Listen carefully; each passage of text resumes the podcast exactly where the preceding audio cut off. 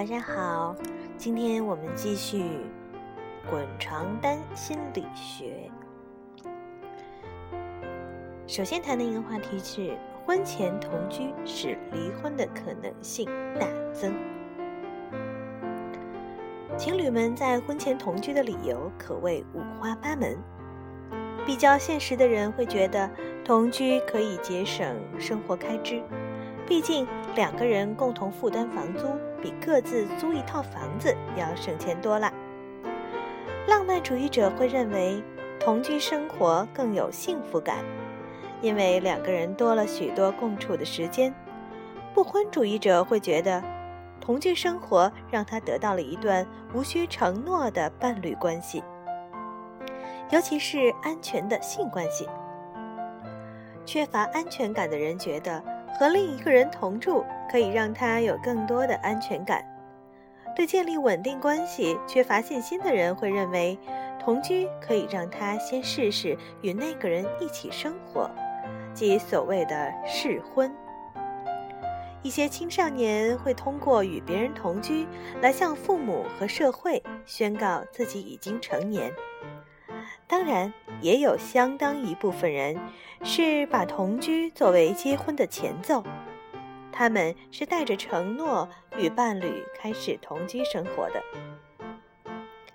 很多选择婚前同居的人都相信，这样的生活方式。对以后形成幸福稳定的婚姻关系有帮助，但残酷的是，事实并非如此。研究同居行为的学者发现，受教育程度越高的同居者，能够进入婚姻的可能性就越高，反之就越低，概率分别是百分之五十一和百分之二十二。在婚前有过同居历史的情侣。将来的婚姻也多短寿，或出现相处困难，甚至是家庭暴力等现象。简而言之，婚前同居的情侣结婚后离婚的可能性会大增。美国耶鲁大学的一项研究显示，在婚前有过同居行为的情侣，他们婚后的离婚率高达百分之八十。在另一项对三千三百名成年人所做的调查研究表明。有过婚前同居的夫妻，相比那些没有过婚前同居的夫妻，离婚的可能性要高出百分之四十六。那么为什么会这样呢？首先，这是因为会选择婚前同居的人，通常是敢于违背社会规则、挑战价值底线、比较自由自我的人。一旦他们进入婚姻，发现那不是他们真正想要的生活，那么选择离婚或其他挑战社会规则的行为的可能性就会比较大。而那些没有过婚前同居的人，在出现期望和现实的矛盾时，则会更倾向于遵守本分。其次，要建立起一段同居关系，所需的成本比较低。把少量个人物品搬到一起就可以了。关系里的承诺和责任也相对比较少，这使得同居情侣对矛盾和冲突的忍耐度比较低，容易有随时结束关系的心理预期，无法全身心投入到关系的建设之中。而这种心理会有一个顺延性，会带到以后的婚姻中去。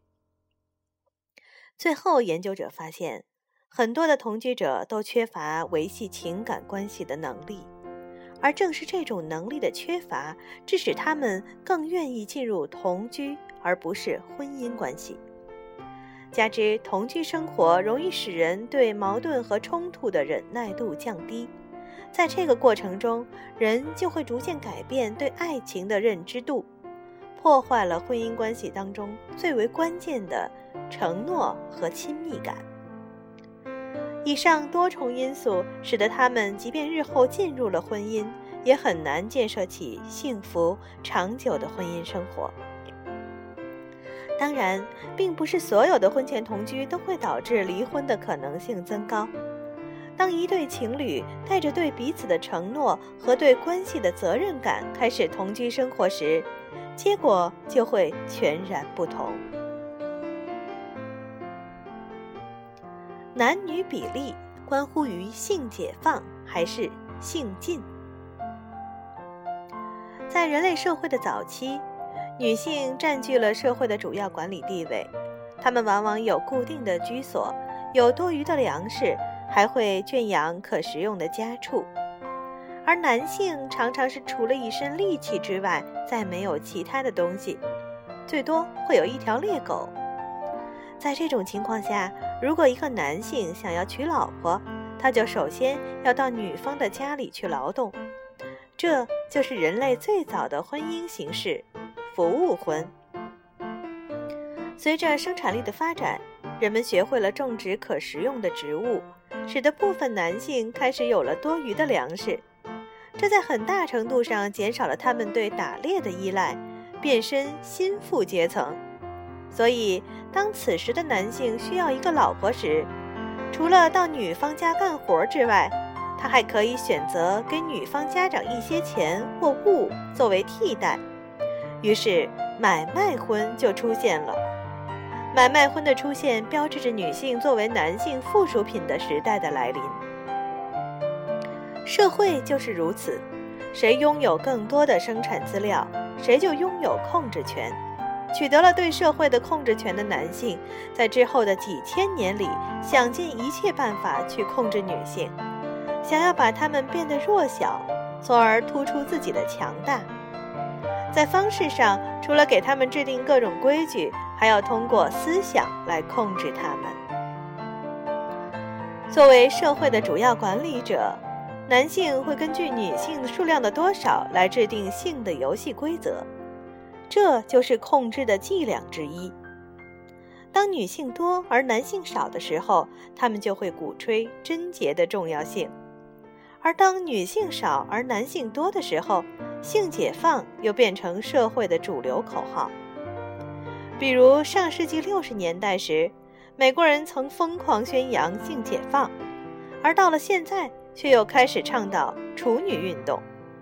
这前后的变化，表面看来是人们性观念的回归，但实质却是因为彼时女性数量太少，使得很多男性无法得到性。而今女性数量又变多了，男性得到性的渠道变多，自然就开始要求他们守贞和禁欲了。或许有人会有疑问：为何古今中外禁欲的时间那么长？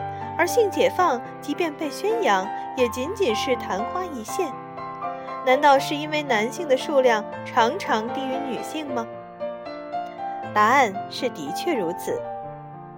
首先，携带双 X 基因的精子总是比携带 XY 基因的精子更富有竞争力，所以如果没有人为干预，女婴的正常出生率始终是高于男婴的。其次，由于男性参与更多外界活动，在成长过程中遭遇的风险更大，能够长大成人的概率低过女性。最后，女性要比男性更长寿，更能抵抗疾病、意外伤害的侵扰。我们国家计划生育开展三十多年来，由于传统传宗接代观念的根深蒂固，在只能生一个的社会大背景下。使得男婴的出生率一直高于女婴。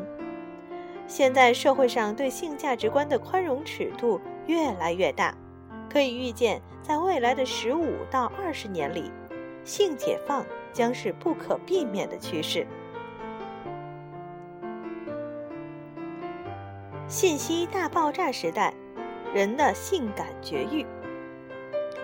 如果让一个敲击电脑键盘的白领，改行去做建筑工人，在新奇中拿起粗笨的工具开始工作，那么他的双手很快就会被磨出血泡，感到火辣辣的疼痛，并且身体也会疲惫得很。可是，如果要求他必须坚持做下去，不出几个月，他的手上就会长出老茧，再拿起各种工具也不会像最初那么生疏。那种火辣辣的疼痛感也会逐渐远离他，一切都变得司空见惯、稀松平常。用心理学术语来描述白领的双手，从疼痛到感觉平常，从刚换工作环境的新奇感到一切变得司空见惯，这个变化过程，我们就说它的绝对感觉阈值被加大了。一个领域或一个系统的界限被称为阈，而这个阈的数值呢，就被称为阈值。感觉阈值就是能够让人体有感觉的阈的数值。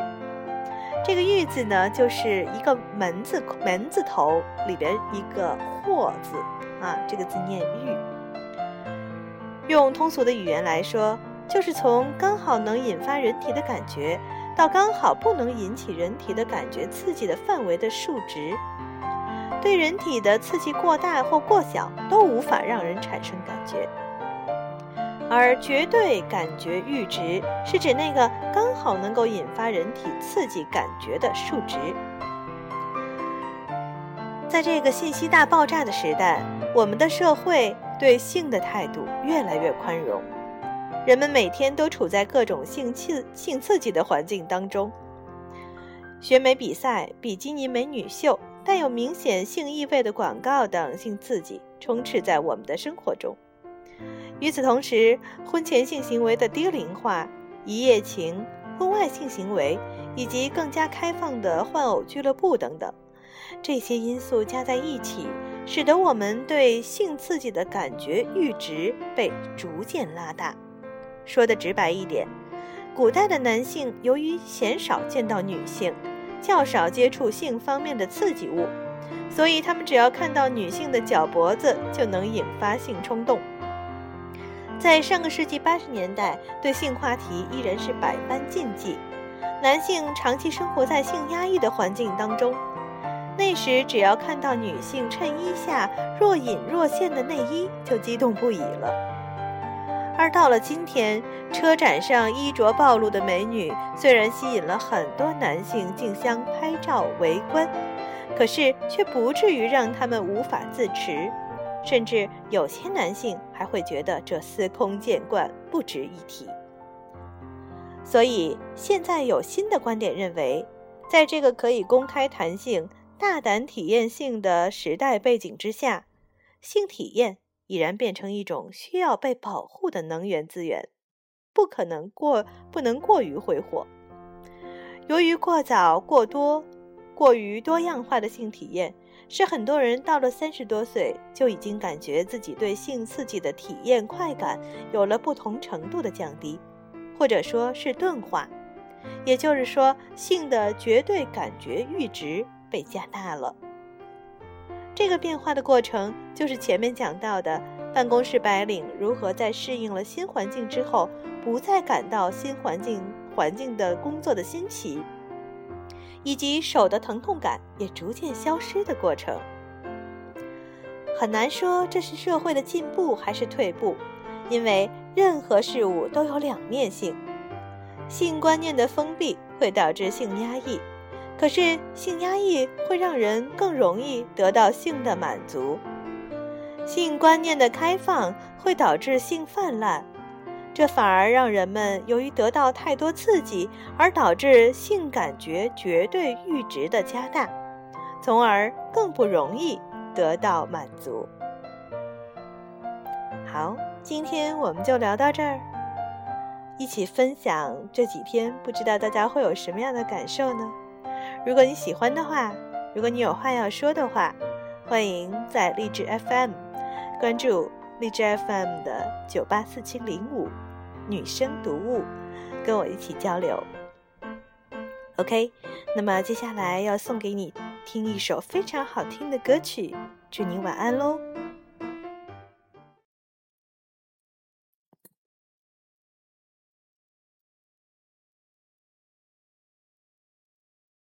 You gotta do what it does.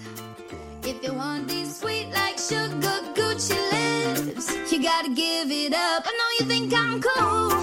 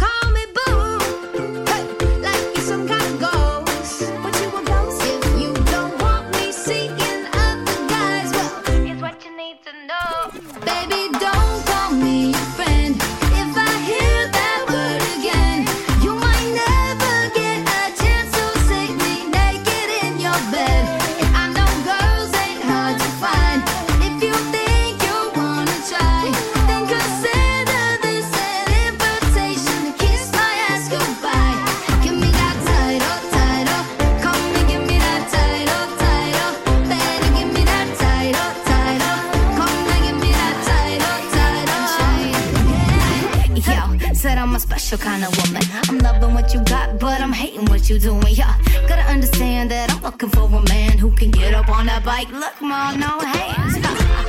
You gotta just show me off off. What you embarrassed if that's the case? I'm long gone. You gotta treat me like a trophy, put me on the shelf. Or call me something else. Baby, don't call me your friend.